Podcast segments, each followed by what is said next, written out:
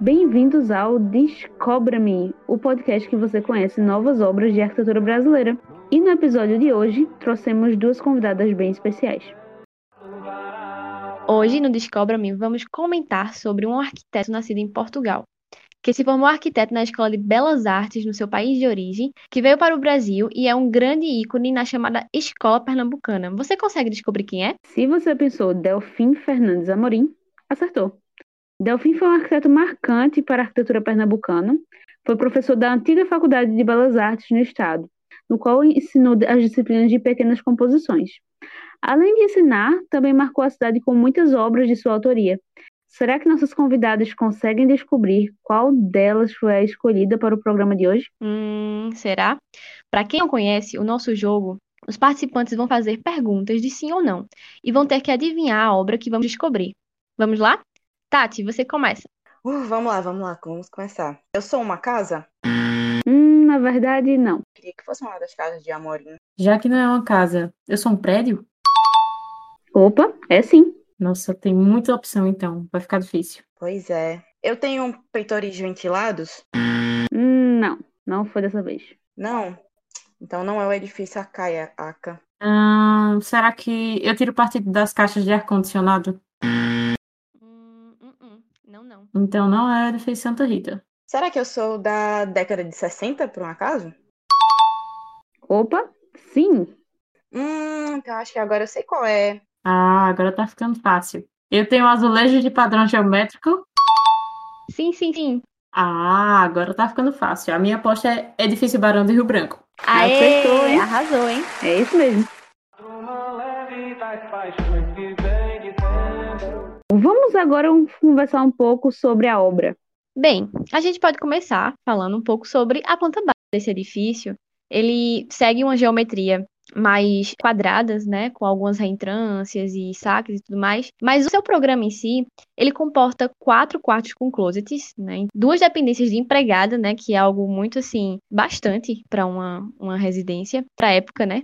E temos aí uma sala de jantar, né, que divide com a sala de estar, a cozinha e a área de serviços, é, dois banheiros sociais e uma varanda, que é assim característico do edifício, né, que a gente vai ver um pouco mais adiante. Realmente é um programa de necessidades bem grande. Mas é interessante perceber que esse programa de necessidade está muito ligado com o objetivo do projeto. Ele tinha como objetivo, ao projetar esse edifício, um público-alvo de médio a alto padrão. Todos esses cômodos servem para essas famílias de alto padrão, com ênfase principalmente na questão da hierarquia social, que ele traduz muito bem em planta, separando a questão do setor social do setor de serviços. E isso tem uma característica muito forte nesse edifício. Verdade, verdade. Outra coisa bem interessante se comentar é que o edifício ele tem, uma, ele tem um caráter bastante experimental, né, por essa questão da planta, mas aí a sua volumetria também chega a ter uma postura mais brutalista, né? Você vê que ele assume a estrutura, é, não chega a ser um brutalismo paulista, como é, realmente mais marcante, chega mais próximo do brutalismo inglês. Então, ele apresenta o concreto puro, ele mistura alguns materiais naturais, né? Essa é mais ou menos a postura bem próxima das premissas, né, da arquitetura mas da, da escola é, pernambucana. E uma das características bem marcantes desse edifício em específico são as cores e os materiais que foram utilizados nas fachadas que neles nós temos um tijolinho é, mais é, avermelhado, puxando para o marrom, que pega uma, faz uma pegada mais regional daqui do Nordeste, lembrando mais as cores do barro e tal. E também os azulejos azuis, que ficam muito na parte da fachada, é, são muito características de Delfim. E também temos a diferenciação entre também o concreto armado aparente em algumas áreas dessa fachada. Algo que a gente pode comentar, Tati, é que o que eu mencionei sobre o programa de necessidades, né, é, da planta quadrada com alguns saques e reentrâncias, faz essa, esse jogo de volumes do positivo e do negativo e vem muito essa questão do material, né, empregado na volumetria. Para finalizar, algumas curiosidades do edifício Barão do Rio Branco. Curiosidade 1. No Código de Obras do Recife, na época em que o projeto foi feito, as varandas não foram contadas como eram construídas, não eram contadas, na verdade. E nessa edificação, os closets e dispensas, elas não foram contadas na área construída, o que fazia com que a gente ganhasse mais área, convivência, área livre, e menos área em planta, certo? Então, os saques da fachada, eles foram utilizados como estratégia para esse ponto. Curiosidade número 2.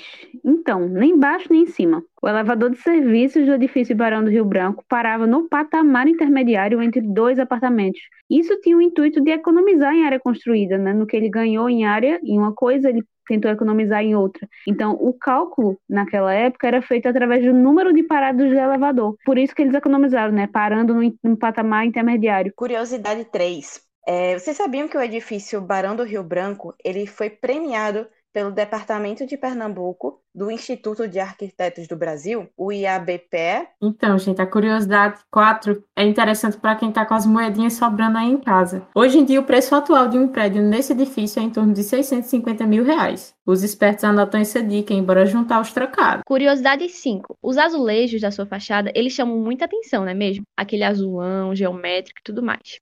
Então, eles foram desenhados pelo próprio arquiteto e foram desenvolvidos por um artista plástico, que o nome dele é Luiz Domingues. Então, galera, esse foi o Descobre-me dessa semana. Espero que tenham curtido. Compartilhe com os amigos, amigas, arquitetos, arquitetas. Até logo!